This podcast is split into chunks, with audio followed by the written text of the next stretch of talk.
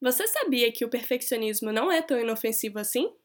Esse é o tema do episódio de hoje. Eu sou a jornalista Carol Alves e você está escutando Epifanias, um programa feito para quem, assim como eu, é um curioso.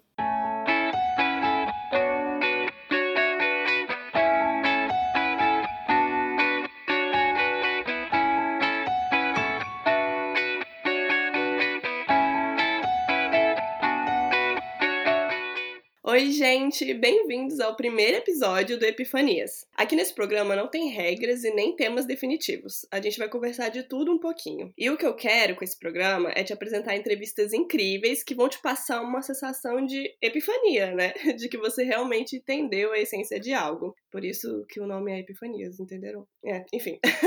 o tema do primeiro episódio é perfeccionismo e quem vai falar comigo é a psicóloga clínica Ananda Martins, vulgo minha prima. Oiê! Olá, gente, tudo bem? Obrigada por ter aceito o meu convite. Sempre, né? Ela sempre é minha cobaia. Ai, sempre, mas eu vou adorar. Tenho certeza que vai ser muito divertido. então, gente, na verdade eu chamei a Nanda por dois motivos. Não só por ela sempre ser minha cobaia, porque ela sempre me ajuda em trabalho de escola, faculdade, presente de namorado, etc.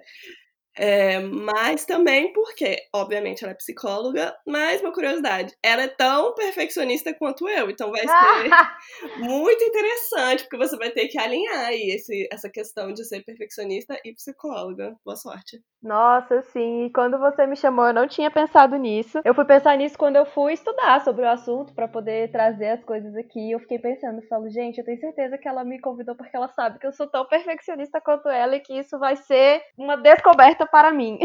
eu não acredito que você não tinha pensado nisso. Pensei que tinha ficado óbvio. Ah, eu, vamos fazer um podcast? Tá, qual o tema? Perfeccionismo. Duh. Não tinha pensado logo de primeira, juro. Eu só fui me tocar depois. A Nanda me ensinava, ah, me ajudava a fazer as coisas e a gente ficava muitas horas fazendo os trabalhos, etc, etc. E eu, Nanda, tá bom. Não, mais um pouco, mais um pouco. Ai, meu Deus, cara. Mas ficava sempre lindo, óbvio. Sim, mas depois que eu fui estudar sobre isso, que eu comecei a ver que tem muitas questões aí por trás que eu deveria ter trabalhado. que isso, na verdade, não é tão bom assim quanto parece. O resultado fica ótimo, mas o estresse que vem junto, misericórdia. Nossa, total. Eu fui também estudar sobre o tema e eu acabei descobrindo várias coisas sobre mim mesma. Eu fiquei, meu Deus, o buraco é mais embaixo, socorro. Sim, exatamente. Quem vê o resultado não imagina o suor que tem por trás, o estresse e o desespero. Sim. Bom, para começar, então, eu procurei procurei no dicionário, né? O que é a definição de perfeccionismo? E tá escrito que é obsessão em realizar tudo com perfeição, com excelência, com o maior apuro possível. É basicamente isso? Tem mais? Tem menos? O que, que você acha? Não, pelo dicionário tá, tá tudo tranquilo. Mas, assim, pela visão da psicologia, pela visão da saúde mental, tem um pouco a mais por trás disso aí. É um apreço pelo perfeito, por, por sair tudo perfeito, mas tem mais coisas por aí. Então, na verdade, o que eu queria te perguntar é, primeiro, porque eu vi muitas coisas falando como defeito, mas eu também vi algumas coisas falando sobre é, como ser perfeccionista é também uma qualidade. Então, e aí? É uma qualidade ou é um defeito? Então, depende. depende, lá vem a psicóloga com o famoso depende. Mas realmente depende do viés, depende de por onde você está olhando. Pelo viés da saúde mental, não é considerado algo tão bom assim, por vários é, autores, inclusive pela Associação Americana de Psicologia, que é o que a gente se baseia, né, para falar sobre alguns assuntos, inclusive esse. Eu achei, inclusive, dois autores, Paul Hewitt e o Gordon Flat. Eles elencam eh, justamente esses dois tipos de perfeccionismo. Aí um é definido como adaptável, saudável, positivo, e o outro como não saudável, desadaptativo e negativo. Então, esse saudável é mais um que não afeta tanto assim a sua autoestima, o seu desempenho, e é o que as pessoas olham muito de fora, falam muito pelo senso comum, do tipo, ah, mas o resultado é bom, mas, né, todo mundo elogia e tudo mais, e a pessoa consegue, entre aspas, o objetivo dela. Esse é o considerado positivo.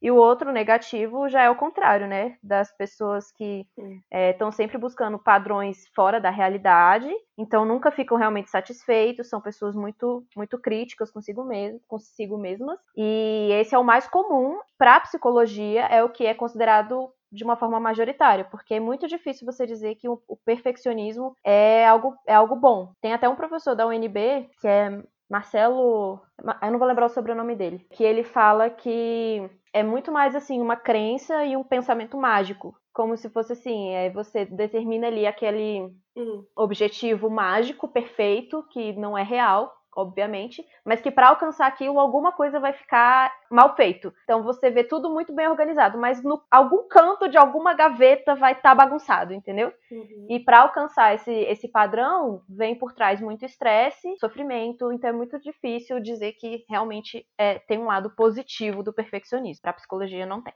Sério? Tô surpresa. Pois é, eu também. Não, é porque tanto é que em entrevista de emprego, geralmente, é, as pessoas me perguntam, e aí, qual é o seu defeito? Eu sempre mando, ah, eu sou muito perfeccionista, porque eu penso que assim, cara, pode ser bom e pode ser ruim, né? E aí eu mando como esse defeito, assim, mas. É, assim, é, defeito, defeito é difícil.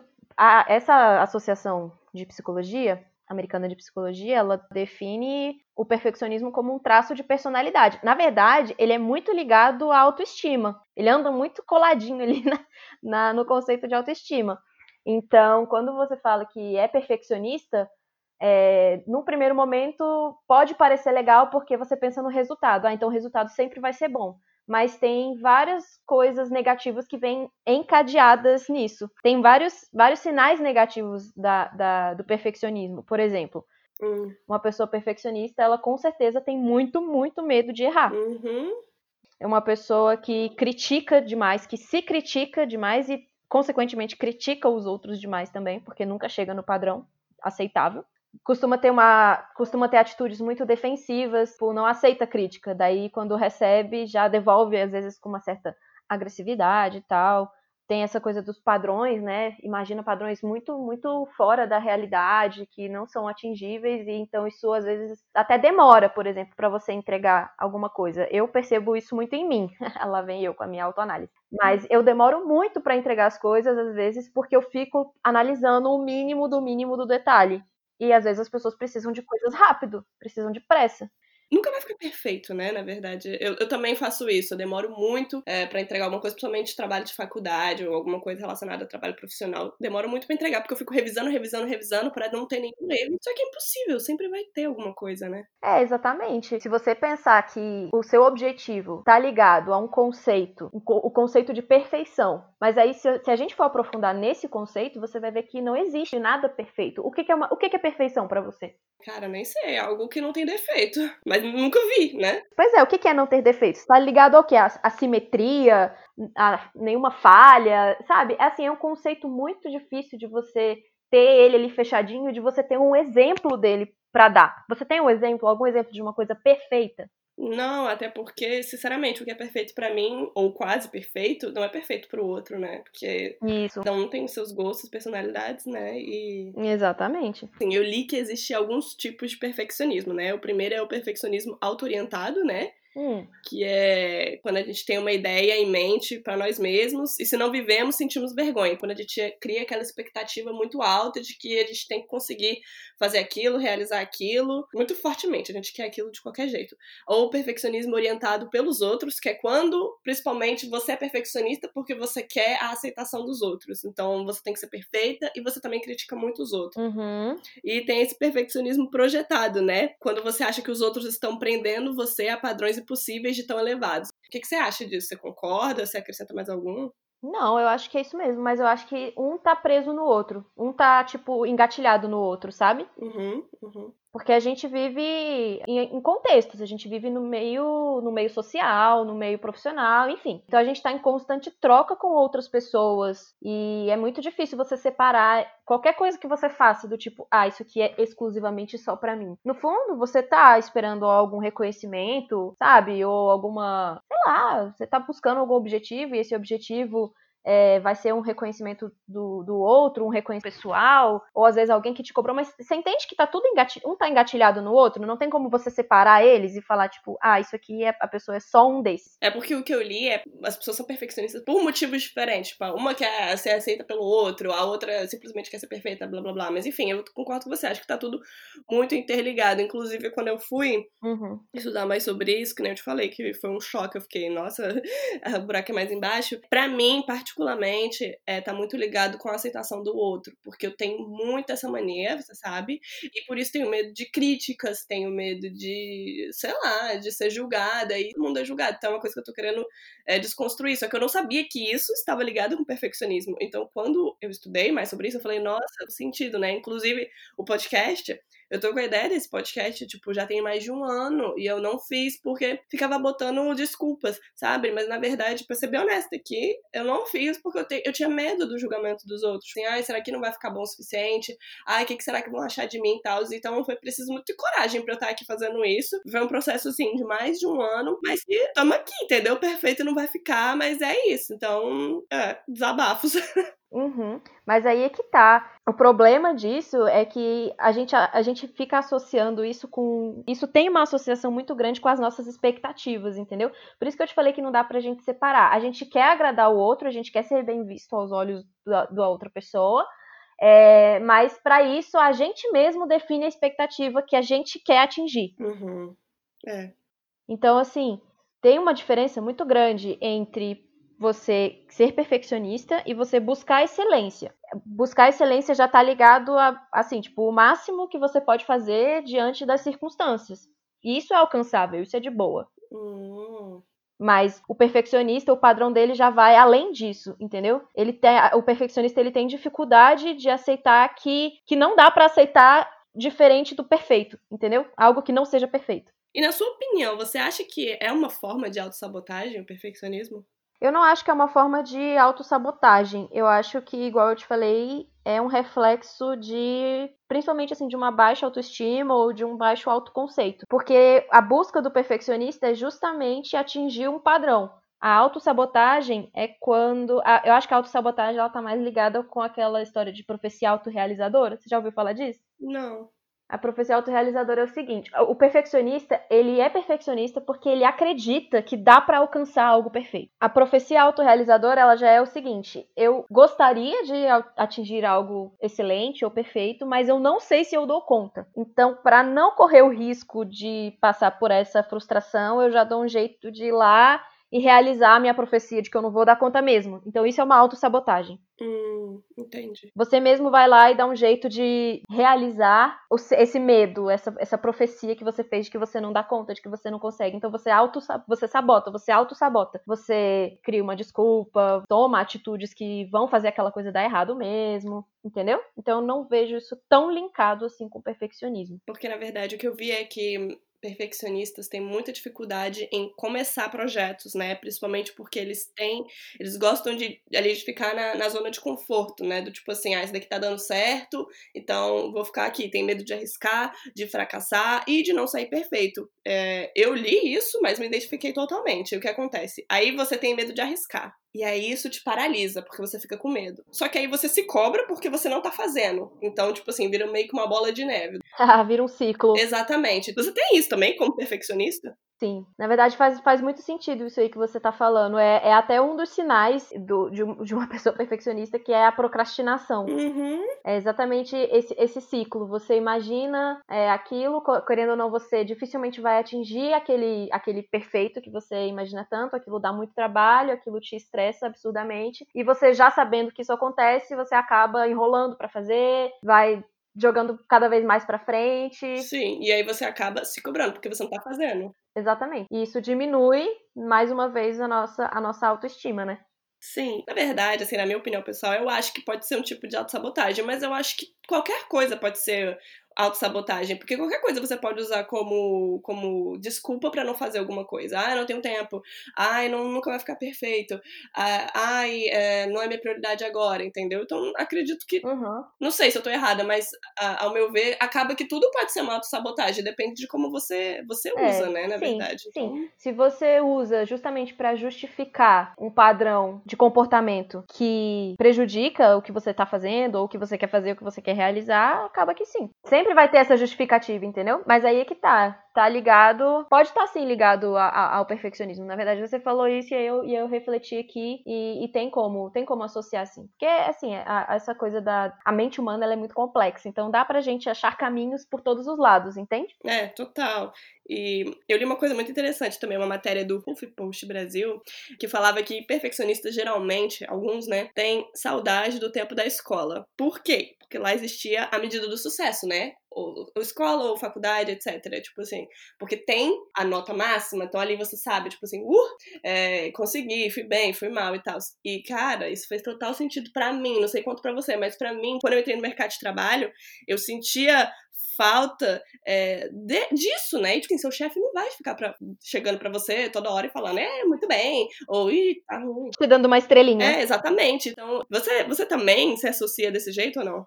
Eu não associo tanto assim, porque na época da escola eu não dava tanto, tanta, tanta importância assim para isso. Mas eu entendo que faça sentido. Inclusive tem a ver com o que você falou um pouco mais cedo sobre buscar essa validação do outro. O outro fica muito mais fácil quando o outro te diz e valida o que você tá fazendo do que você mesma ficar esperando você mesma dizer se tá bom ou se não tá. Mas você sabe que isso tem muito tem muita base na infância, né? Na infância como um todo, não só na escola. Porque assim, a forma como você interpreta tudo na sua vida, ela depende muito de como te ensinaram a interpretar. Porque quando a gente nasce, assim, quando a gente vem para esse mundo, a gente não vem já com esse, tudo isso baixado no drive da mente, entendeu?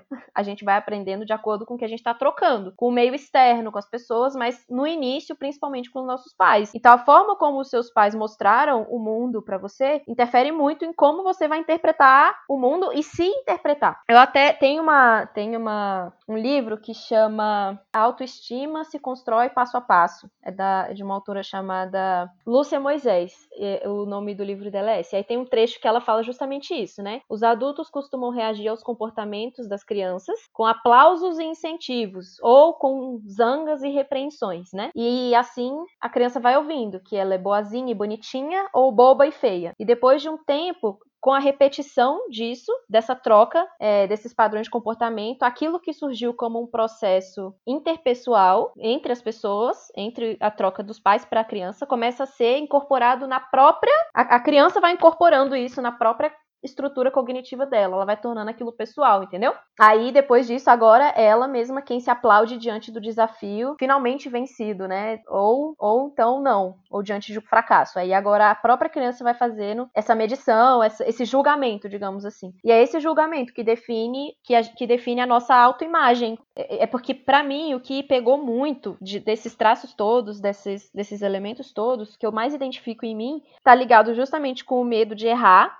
porque eu tenho um conceito de erro meio negativo, assim, de que errar representa uma falha, representa mesmo que eu não dou conta, é uma coisa bem minha mesmo, entendeu? Para mim, na verdade, está muito ligado à aprovação do outro, para ser bem sincera com você. Tenho muito medo. E eu lembro que quando eu era pequena, é, quando eu tirava nota ruim, eu chorava e eu falava para minha mãe e pro meu pai, né? Ah, eu só quero dar orgulho para vocês. Essa questão de falhar era muito assim, vergonha, porque eu tenho que ser perfeita pro outro. Porque se eu for pro outro, eu vou estar em paz comigo mesma, entendeu? E isso até hoje eu levo na minha personalidade, né? Por isso que quando eu falei dos três tipos de perfeccionismo, por exemplo, eu acho que para você também seria um, para você talvez seria o perfeccionismo auto-orientado e para mim, uhum. perfeccionista orientado pelos outros, entendeu? Perfeccionismo por perfeccionismo, a base é a mesma. Mas isso aí que você falou faz muito sentido. Você direciona muito mais para a atenção do outro, para ter essa aprovação e a validação do outro. E isso, em termos, em tese, entre aspas, preenche em você esse sentimento de sucesso, digamos assim, né? De ter alcançado e de ter conseguido. Para mim, o, o, o direcionamento já é para mim mesma. É eu tentando provar para mim mesma o tempo todo que você dá conta, você faz melhor sim. Vai lá, fica até três da manhã editando um vídeo. e no final você fica satisfeita com o resultado ou mesmo assim não fica? Cara, eu fico, mas não é 100%. Nunca? Não, nunca é 100%, nunca. Chocada. Pois é, muito doido. Em, em algum dos artigos que eu li falava exatamente isso, que o perfeccionista ele é assim, um eterno insatisfeito. É. que sempre vai falhar tentando atingir essas expectativas, mas é porque elas são muito altas. Não tem como. As minhas são muito altas. Eu termino de editar um vídeo, eu posto e eu saio perguntando para as pessoas. Eu pergunto pro Rodrigo, meu namorado, eu pergunto para as minhas amigas, gente, tá de boa, mas nessa hora eu não falhei, eu não falei tal coisa errado. Eu fico reparando no mínimo, do mínimo, do mínimo do detalhe você nunca vai ficar satisfeita, né? Porque, que nem a gente falou, não existe perfeito, né? Então, por mais você pode ficar lá editando para sempre que nunca vai estar perfeito, entendeu? Porque não existe perfeito, né? Exatamente. Eu, eu às vezes até consigo chegar num resultado que eu falo assim, ah, não tem mais nada que eu possa fazer, é isso. Mas você, eu sei que é complicado. A pessoa não para. Não, eu, eu, eu sou eu sou vencida pelo cansaço. Eu chega no momento que eu aceito pelo cansaço, tipo assim, ah, eu não tenho tempo, eu realmente tenho outras coisas para fazer, vai, vai isso mesmo. Você acha que o seu perfeccionismo te atrapalha? Ele chega a ser prejudicial a você? Chega, com certeza. Qualquer um, qualquer tipo, nível de perfeccionismo chega a ser prejudicial ou não? Para mim, você fala ou você pergunta no, de uma forma geral? Não, no geral. Ah, eu acho que sim. Igual eu te falei, da visão da psicologia sobre isso, eu concordo. Acho que, não sei se é porque eu, eu entendo desse olhar, né, científico da coisa. Entende dos dois olhares, né? Exatamente. Então não tem nem como eu não.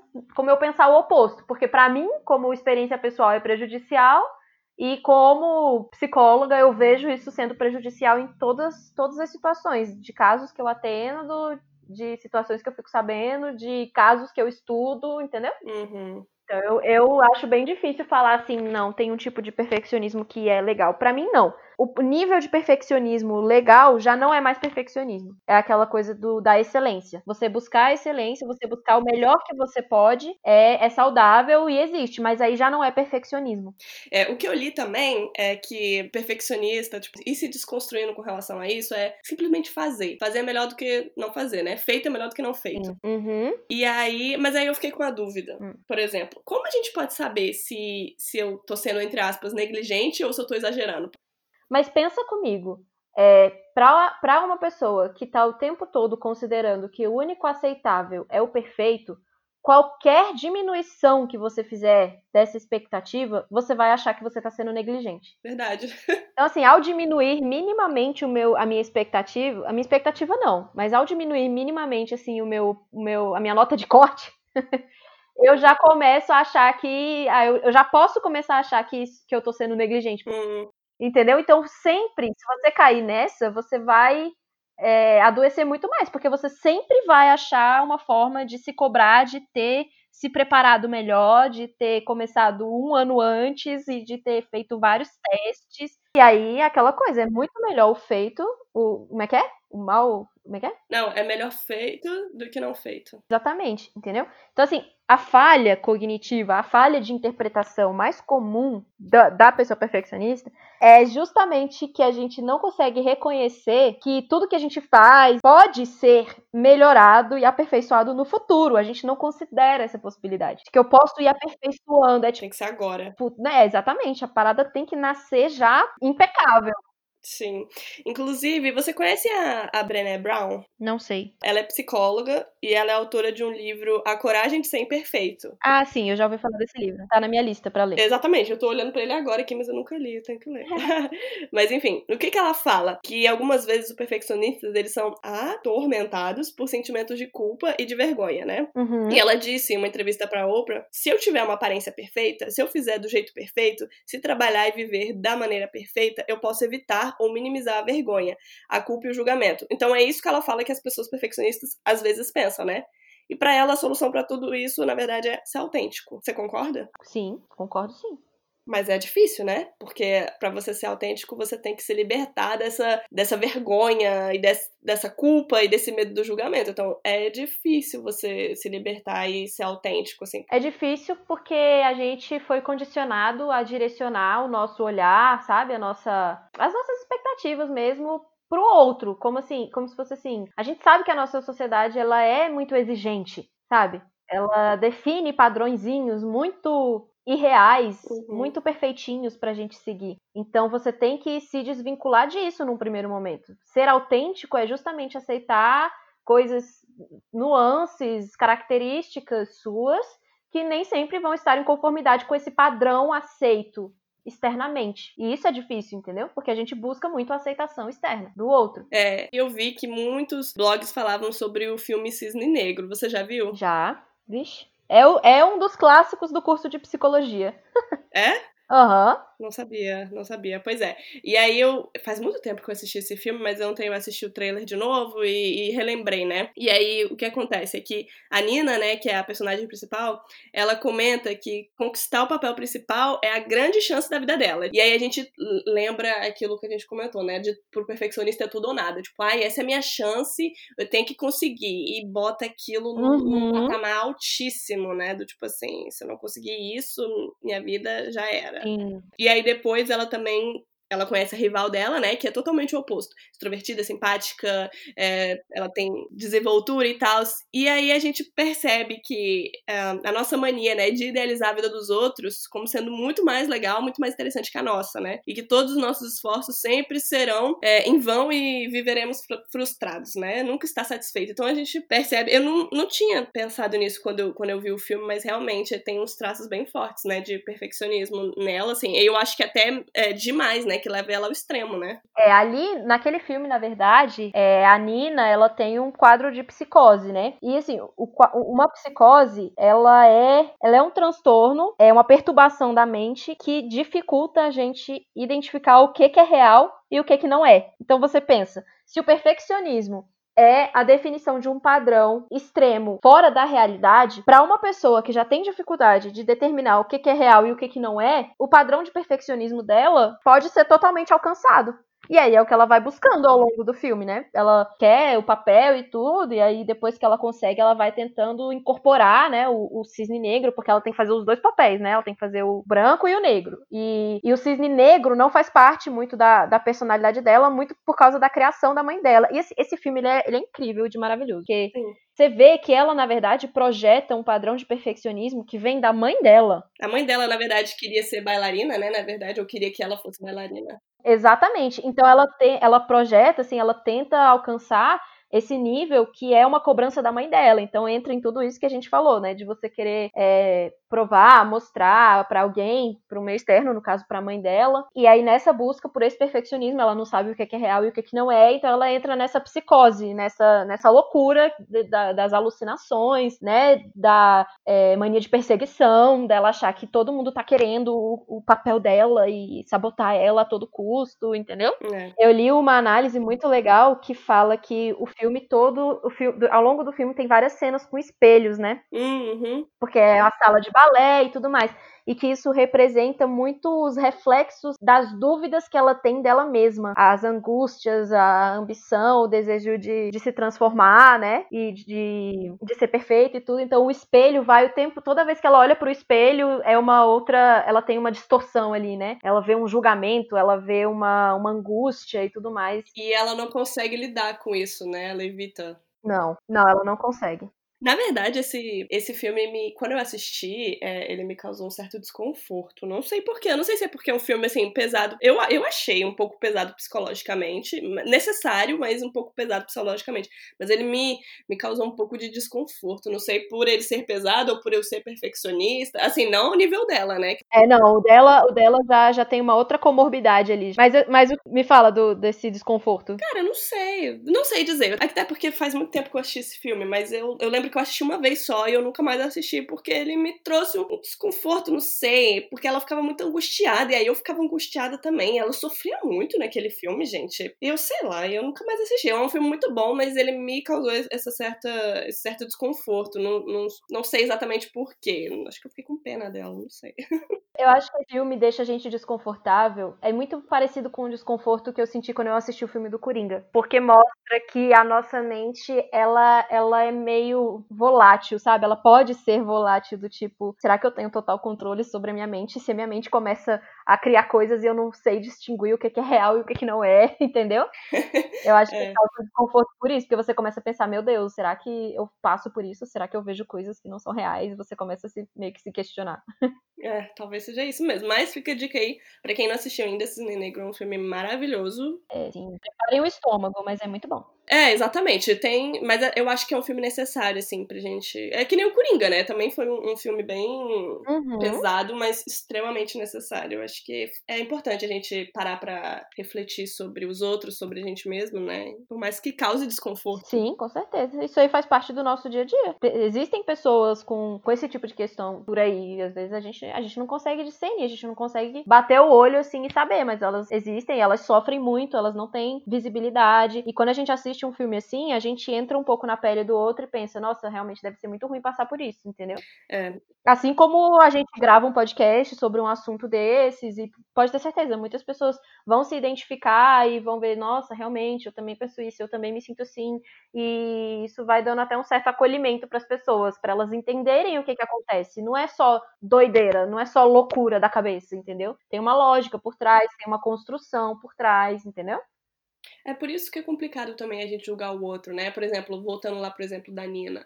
É, ela era, assim, tão é, perfeccionista e, assim, até introvertida. E aí, por exemplo, se eu fosse uma amiguinha dela lá do balé, eu ia achar ela estranha, por exemplo. Ai, que menina estranha e tal. Só que a gente sabe por que, que ela é estranha? Olha o tanto de coisa que acontece na vida dela, entendeu? Então é complicado a gente também é, ficar julgando os outros. É claro que todo mundo julga todo mundo e a gente também é julgado, faz parte da nossa sociedade, mas é uma coisa que também eu tento sempre me policiar. Tipo, cara, eu não sei o que essa pessoa tá passando. Então, o buraco é mais embaixo, né? O buraco é sempre mais embaixo. Nunca uma coisa tá ali só porque ela está. Ela foi construída para estar daquela forma de alguma maneira, sabe? No caso, ali no caso da Nina, por exemplo, você percebe que seria muito difícil ela se livrar daquilo, porque ela é totalmente envolvida é, por uma expectativa, por uma, uma energia, sei lá, uma influência sugadora da mãe dela e tudo. Você vê que o quarto dela, apesar dela ser uma mulher, o quarto dela é todo infantil, né? Todo de criança. E, geralmente as pessoas fazem muito isso, elas se apegam muito nisso para ter controle. O controle também é um dos, uma das questões do perfeccionismo, né? Você tenta fazer o mais perfeitinho, redondinho possível para ter controle das consequências também.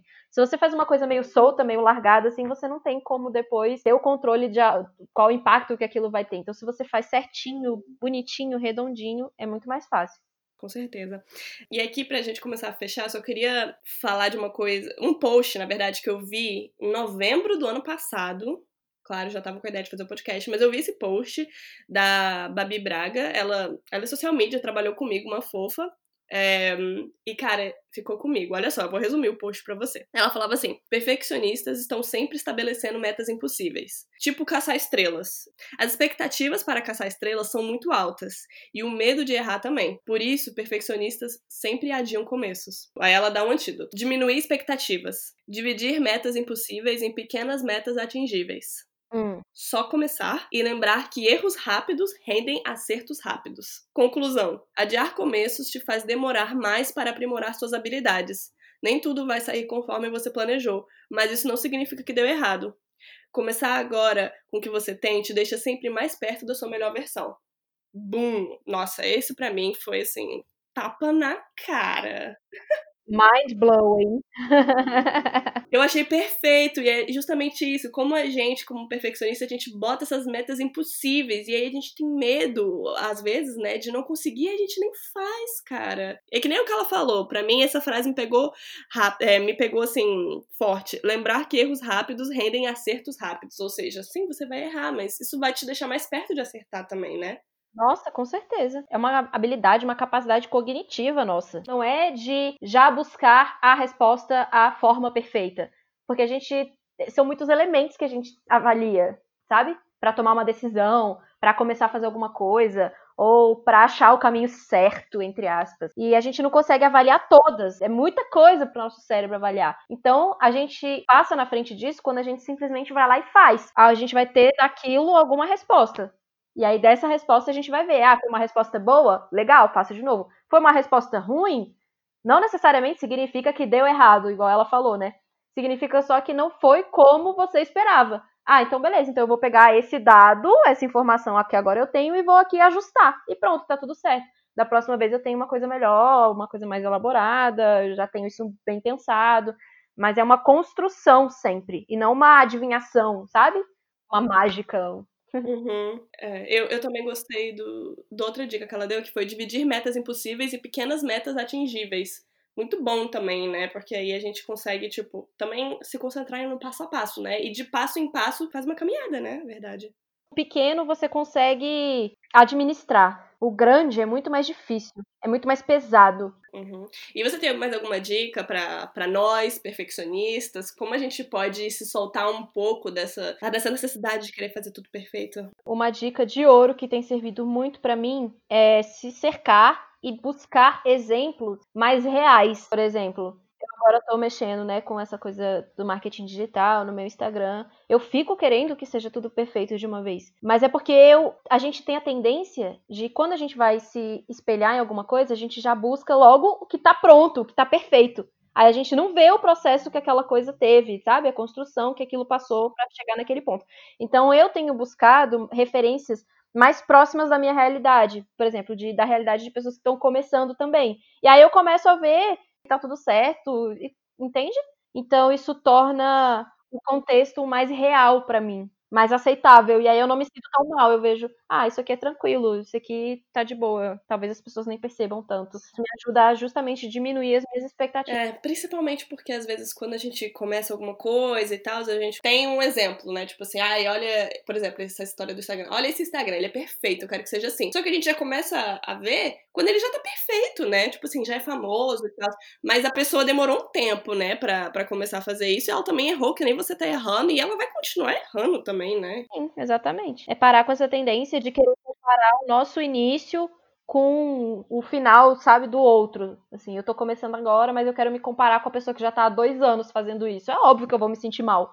Sim, exatamente. E para mim uma coisa que tem funcionado muito foi realmente dividir essas metas. Dando um exemplo, você deu o exemplo do, do Instagram para você, né? Para mim foi o podcast. Eu tinha essa expectativa muito alta, enfim, eu decidi, cara, parte por parte. Eu fui fazendo ali um pouquinho, um pouquinho, um pouquinho. E é isso, e agora finalmente eu vou lançar, entendeu? E e funcionou para mim, de, de, é, dividir essas pequenas metas, para mim funcionou. Então, acho que a gente tem que olhar com mais carinho pra gente, né? E, e ser compreensível com a gente também. Tipo, poxa, não tá perfeito, mas olha o que eu já fiz, sabe? nunca vai ficar perfeito, tem que botar isso na cabeça. Ah, exatamente. Essa coisa de ser um pouco mais compreensivo é ótimo, sabe? É ótimo para sua saúde mental, para o seu descanso, sabe? Até mesmo para o seu planejamento para as próximas coisas que você quiser fazer, porque daí você começa a considerar que, poxa, eu sou um ser humano, eu não sou, sabe, um, uma super pessoa com poderes mágicos. Então, eu posso me dar o luxo de não acertar 100%, 100% de dar uma vacilada aqui, outra ali. Isso não diz nada sobre mim, sobre a minha personalidade, sobre o meu caráter, ou sobre as minhas competências. É, exato. Bom, enfim, gente, chegamos ao fim do episódio. Eu espero que vocês tenham gostado e aproveitado tanto quanto eu, porque eu amei e achei um episódio muito necessário, um tema necessário de ser discutido, né? Nossa, eu também. Só pra explicar pra galera que, por enquanto, os episódios vão ser quinzenais, tá? Vou lançar sempre todas as quartas-feiras. Todas não, né? De 15, 15 dias. Mas enfim. E antes de lançar é, os episódios, eu vou soltar lá no meu Instagram, que é podcastepifanias. É, é, um IGTV explicando por que, que eu escolhi falar sobre esse tema, né? Que aí o nome vai ser Episódio da Vez. E aí vocês vão poder descobrir um pouquinho é, do motivo, né, de eu ter escolhido o tema e saber o que vocês podem esperar do episódio. Inclusive, a partir do próximo episódio, porque esse foi o primeiro, então não tem como, né? Mas a partir do próximo episódio eu vou divulgar no Insta é, uma caixinha de perguntas para lá nos stories, que vocês podem mandar perguntas sobre o tema que eu vou gravar. E aí vai ter um quadro aqui no podcast que vai ser o Pergunta do Ouvinte. E aí a gente pode debater também. E, por fim, eu queria agradecer a Nanda por ter aceitado o convite para participar dessa conversa. Ela sempre tá junto comigo. Obrigada.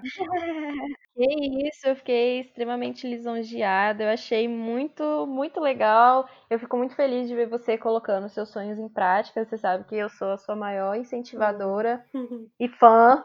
Então, é, eu achei muito legal a experiência, adorei. eu também. Primeiro episódio. Uh! Uhul. Foi muito, muito, muito legal. Eu que te agradeço o convite. Sempre que você precisar, você sabe que pode contar comigo. Eu sei, linda, te amo. Gente, vocês podem acompanhar a Ananda lá no Instagram dela, que é Martins, que eu vou deixar aqui no, no, na descrição do episódio também. E aí dá é, aquela força. É, é, é arroba MRTNS, é porque é o Martins sem as vogais. É, pois é, eu achei um pouco difícil falar isso, aí eu falei Martins, e aí por isso que eu vou deixar na descrição, porque. ah, ok. Mas enfim, gente, eu também tô nas redes sociais, como eu falei, é, o meu, meu Instagram é podcastepifanias. E, por favor, mandem sugestões, críticas, desabafos, parcerias também, tô aceitando, tá? Acabei de começar, mas já quero arrasar. E vocês também podem entrar em contato comigo pelo e-mail, ou pelo e-mail podcastepifanias.gmail.com tá? Todas as informações que eu falei eu vou deixar na descrição do podcast para vocês, tá bom? Um grande beijo e até a nossa próxima conversa.